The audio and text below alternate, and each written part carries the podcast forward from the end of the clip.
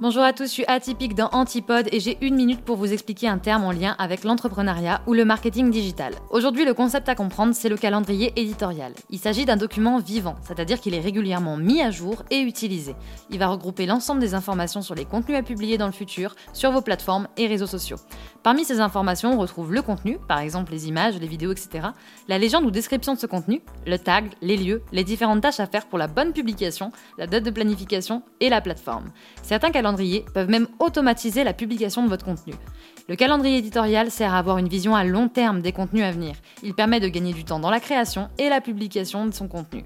Mais il permet aussi et surtout la cohérence entre les différents contenus dans le fond et la forme. Pour en savoir plus sur le calendrier éditorial, rejoignez-moi sur Antipode ou sur atypique.com.